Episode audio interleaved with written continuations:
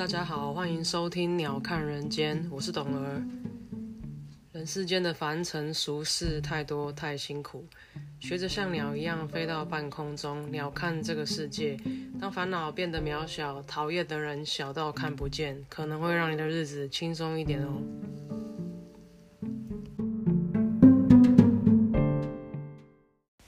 Hello，大家今天过得好吗？今天是四月六号，星期三，连假回来的。今天大家是不是都很不想上班呢？我今天一整天白天都恍恍惚惚的，可是也是因为我，呃，最近有一点睡眠障碍，就是很容易在入睡前突然就是文思泉涌，然后待会一直高度运算这样，然后就会导致我，呃，这一阵子在入睡的瞬间就会突然醒来，然后又要再花一段时间才能再入睡，这样就睡眠品质比较不好，就白天比较累一点。然后，嗯，因为我都有午休的习惯嘛，然后也因为这样子不太敢午睡，因为怕说午睡睡得很好，又会影响晚上的睡眠，然后就你知道周而复始，就会恶性循环这样。最近在调整这个事情，那其实说运动，呃，当然有帮助啦，但就是我这几天去去去爬山啊，运动，其实其实几乎天天都有运动，好像没有太大的感觉说，因为很累就睡得很好。就还是有一点受到影响，然后最近在调整这个事情。我觉得人到这个年纪呢，就是想要的东西很简单，吃得下、睡得着，然后大便大的出来，差不多就是这样子，就是生活就会觉得还蛮平衡的这样。因为最难的就是你美食当前，可是你肯定啊胃部有疾病，或者是因为你有肥胖的困扰或担忧，或者是因为等等理由，你要必须要忌口。或者是说，都是你喜欢吃的东西，可是因为你已经很多天没大便了，导致你不敢吃，因为你觉得就是肠子肚肚全部都堆在那边，然后呃担心没有办法顺畅，所以不敢放胆的吃东西嘛。再过来最惨的就是晚上还睡不着，有没有？晚上睡不着这种就会呃。周而复始就会让人家很焦虑啊，因为就你要睡觉时间的时候就开始担心说睡不着怎么办啊，躺着就开始精神很好啊，等下就要天亮啦，又要上班又要开会了要怎么办啊？然后就哎，整个晚上就过去了。所以我觉得人到这个年纪，最好的祝福当然大家都知道身体健康万事如意嘛，但我觉得呃呃针对性大家应该普遍都会很欢喜性 接受你的贺词的，应该就是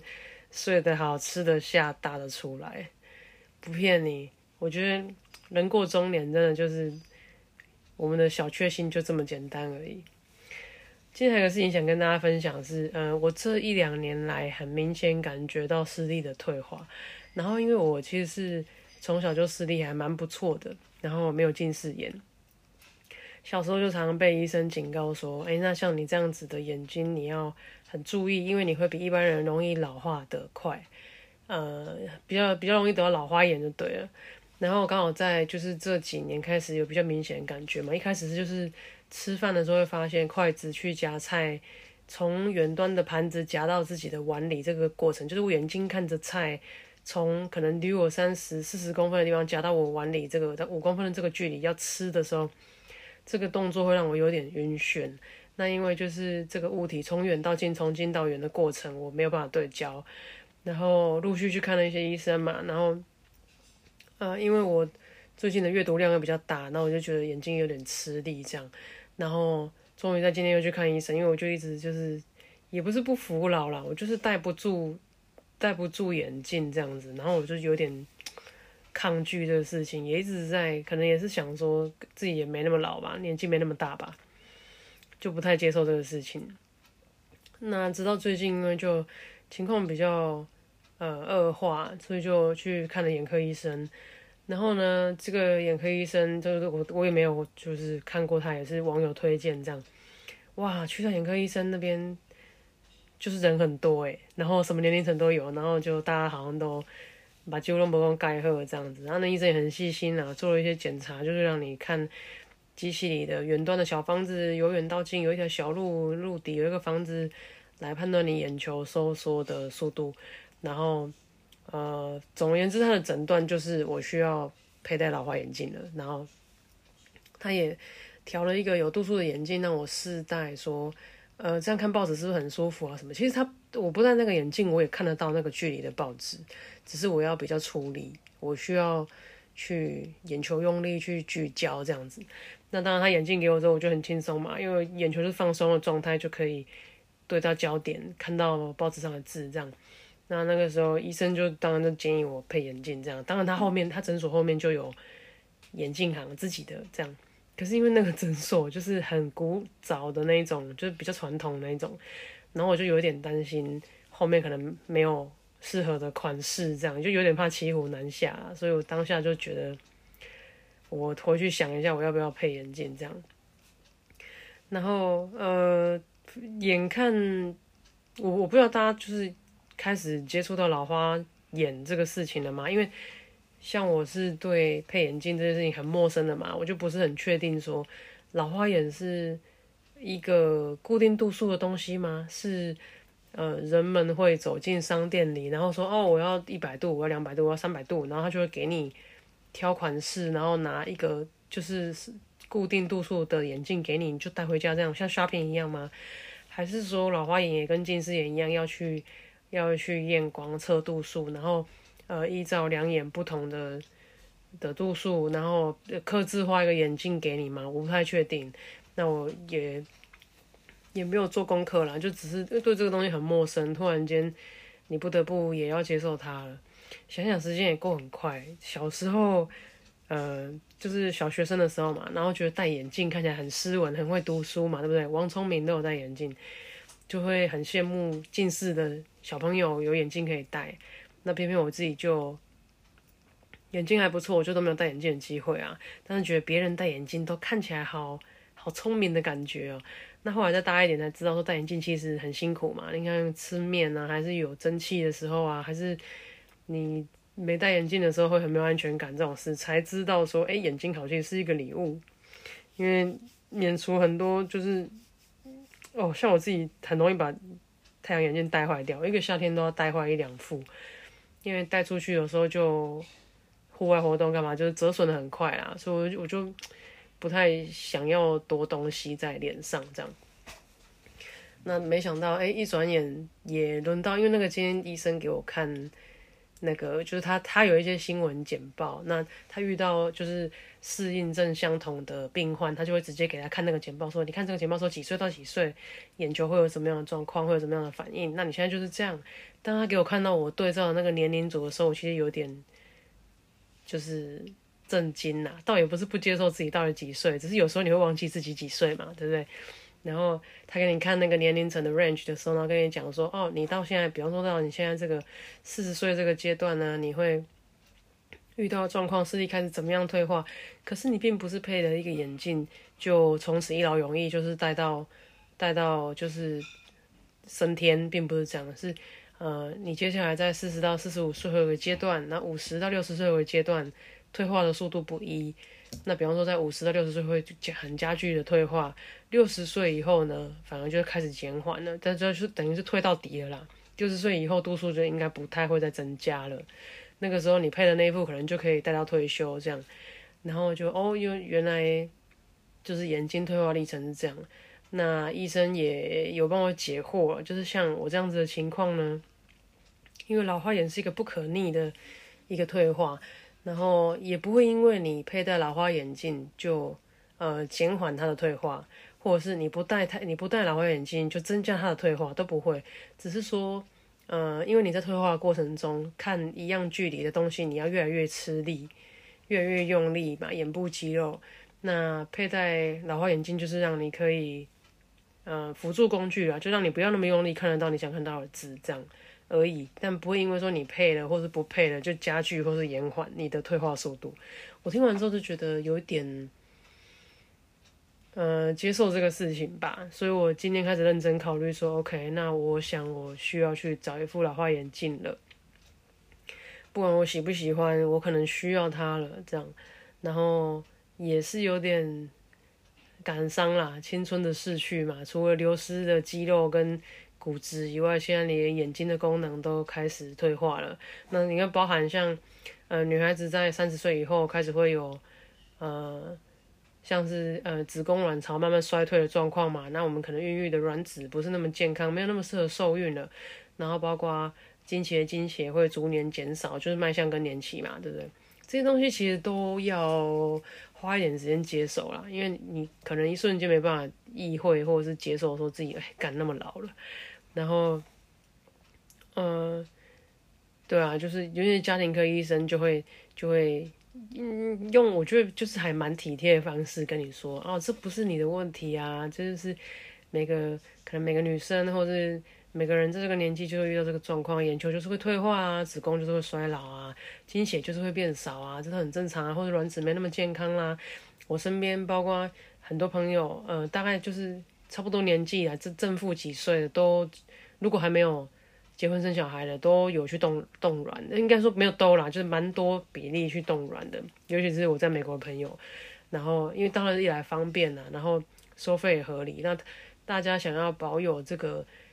呃，生小孩的选择权，就说我留着我不一定想要，因为我都四十岁了，我没有也，我也过那么久了，但搞不好我六十岁后有想要有小孩啊，所以他们就想要去把卵冻着，让自己在如果想要有小孩的时候有一个选择的机会，这样子。那我其实我觉得这个观念也蛮棒的，特别是现在女孩子能力都很好。当然也 不缺这一点费用嘛。那现在生小孩也未必要找一个伴侣才可以生嘛。国外有很多很优秀的精子银行，你可以呃环肥燕瘦随你挑，符合你条件的，那你可以取用它的精子来跟你的卵子结合，生一个你自己喜欢的宝宝，有你血统的宝宝。诶，这个宝宝以后要继承你的家产的。然后当然如果留自己的血，感觉还是蛮棒的嘛。然后呃，对啊，就是。有有有，我我觉得我如果拍一部电影，有那个电影名称我会取《忽然中年》，因为真的是忽然中年啊，就是也没有意识到事情就这么发生了呢。Anyway。然后呃，年假大家有没有去哪里玩呢？年假因为这次就是这个清明年假嘛，然后因为可预期的就是一定到处塞爆。虽然前几天前就是年假的头两三天是很下下雨天嘛，天气很不好，但大家真的也闷坏了啦，就还是放射性的在呃发射到南部跟东部去嘛。那因为我本身就是很怕人挤人跟塞车，我会呃会引起我不快这样，然后就呃选择跟大家反方向，然后呃很大一部分时间也是就是就是在家里阅读啦，反正就是就就是不想出去挤，虽然我很想出门，然后那当然就中间有一些机会有跟家人一起吃饭，我觉得也蛮好的，也是嗯很珍贵的时间。然后后来放晴的时间有到一个我们家人都很爱去的一个那个呃一个瀑布，然后它有一它有一段步道我很喜欢走，来回大概三个小时，还算蛮轻松的，因为它就是缓坡向上嘛，没有楼梯，因为大家都不太适合爬楼梯的吧？我觉得包括连我家狗狗我都不太想让它爬楼梯，因为它也是爬楼梯对他。抱歉，对他关节来说也是损伤很大，所以我会尽量避免让他跳上跳下，或是爬楼梯。这次去走那步道，发生一个我觉得蛮有趣的事情，跟大家分享一下。以前有一次，一两年前吧，有一次在山上，然后因为我们就一行人，就就看到一只眼镜蛇。看到眼镜蛇的瞬间呢，然后。我妈那时候看到的时候，我妈就开玩笑就说啊，蛇是六号这样子，就是意思说乐透要买六号。然后结果我就她她讲完，大家就笑一笑，我们就走了嘛。后来我下山就想说，好，那那我来去那个乐透店买个乐透好了。可是因为我就是对乐透很陌生嘛，那想那这样子要买什么东西呢？就不知道谁就说那来买个三星彩。然后我就想说，好，那三星彩哪三个号码呢？我看到一只蛇。一只就是一嘛，那蛇就是六嘛，那它是一只眼镜蛇，眼镜是不是八，对不对？他说好，那是不是一六八？后来我想说，它是一只戴眼镜的蛇，还是一只蛇戴眼镜呢？于是我就在一六八跟一八六中间选了一八六。讲起来也很玄奇耶，那次竟然就开出了一六八哦。然后你看，我如果买一六八，我就正财，对不对？可是因为我买了一八六，所以我就中好像两千块吧，就是奖金差很多，好像一六八可能是两三万之类的。然后我就觉得很神奇啊，因为真的是那个时候没有中过这么多钱的乐透，虽然只是两千块，但是觉得哇，好神奇哦。于是这一次在呃，就是爬山的这个行程的时候，走着走着，我就突然，你看我不是前面在讲我老花吗？就走着走着，因为我们家小狗跑最前面嘛，然后接着是我，然后后来是仙女，我就突然看见路边有一条大蛇，那个路很窄，大概。呃，六十到七十公分的路径而已。然后这个蛇呢，就在这个路径的旁边，我们我我就大概离它一步之遥，就要踩过去了这样子。我突然看见有蛇，我就大惊，然后就拦住仙女说有蛇这样。可是我们家胖猪已经冲到最前面去了，